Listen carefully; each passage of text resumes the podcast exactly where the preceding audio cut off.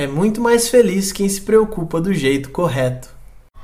Bem-vindo ao Café com Bolacha, o seu podcast de filosofia para provar que boas reflexões podem sim caber no tempo de um cafezinho. Queridos e queridas, tudo bem com vocês? Muito prazer em estar aqui mais uma vez gravando um capítulo do nosso podcast.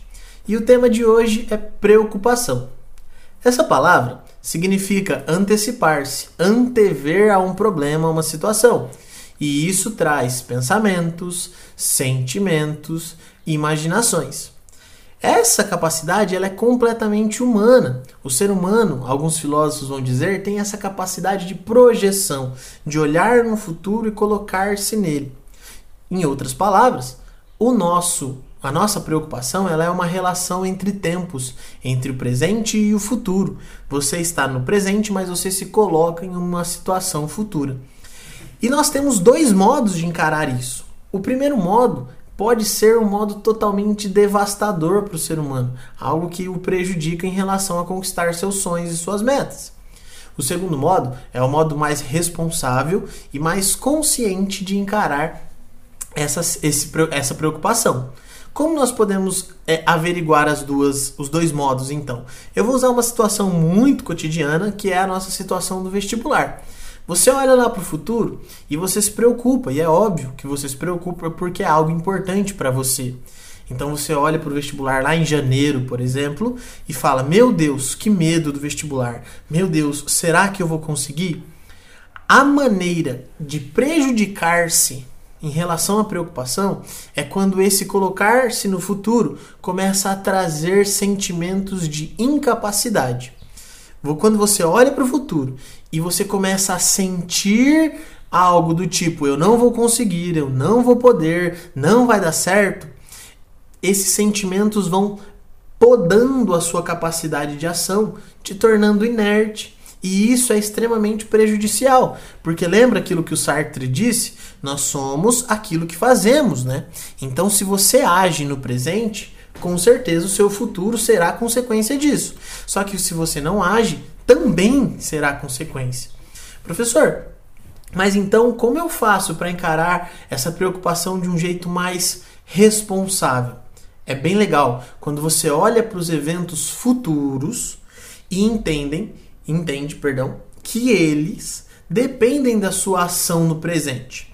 Então, quando você olha para o futuro e começa a colocar no papel quais são exatamente as situações que você vai passar, quais são detalhadamente os sentimentos que você acha que vai ter, quais ações que você acha que você vai precisar tomar, você começa a se preocupar de um jeito responsável. E aí nós chamamos isso de planejamento.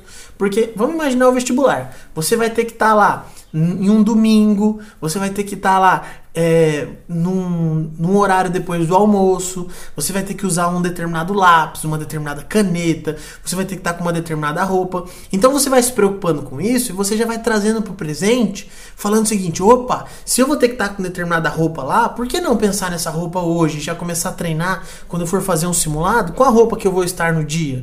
Se eu vou usar uma caneta X para fazer a redação, por que não usar a mesma caneta agora para escrever, para minha mão estar acostumada e não ser algo surpreendente? Entende a diferença? No primeiro caso, a preocupação ela não deixa você agir. Ela fala: "Meu Deus, eu, ser, eu, não, eu sou incapaz". Só que a pessoa que vai fazer a prova lá em janeiro é diferente da pessoa que está ouvindo esse podcast agora em maio, porque existe um tempo entre esse presente e o futuro, um tempo onde você pode agir e treinar as suas habilidades. É normal que você ainda não se sinta capacitado para desafios futuros, porque afinal eles são futuros. Então, no presente é que você precisa treinar essas habilidades. Só que isso só vai acontecer quando você olha para o futuro e começa a traçar estratégias, planos, ações. O futuro ele só acontece no presente quando você começa a agir. Inclusive Santo Agostinho ele vai dizer que, só, que existe um tempo só, né? Que é o presente.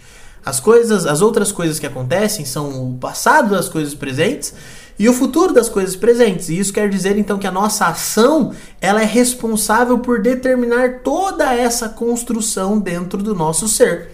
Então você está percebendo toda a conexão entre os capítulos? A gente falou sobre planejamento, nós falamos sobre foco e nós temos então que entender que o nosso futuro e o nosso presente estão sim correlacionados.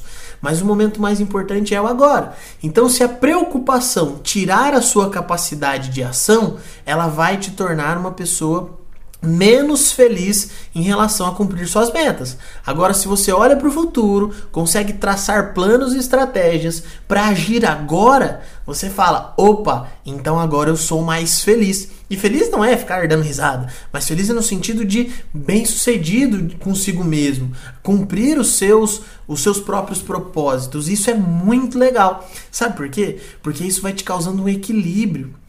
Eu gostei muito dia que o meu, que a minha psicóloga me disse que para eu descobrir qual era a hora certa de acordar, eu precisava começar a pensar nisso no dia anterior. Então, por exemplo, ao invés de pensar, ah, quero acordar às 6 da manhã, eu preciso pensar a hora que eu vou dormir. E para pensar a hora que eu vou dormir, eu preciso pensar uma hora antes o que eu preciso fazer para estar dormindo naquele horário.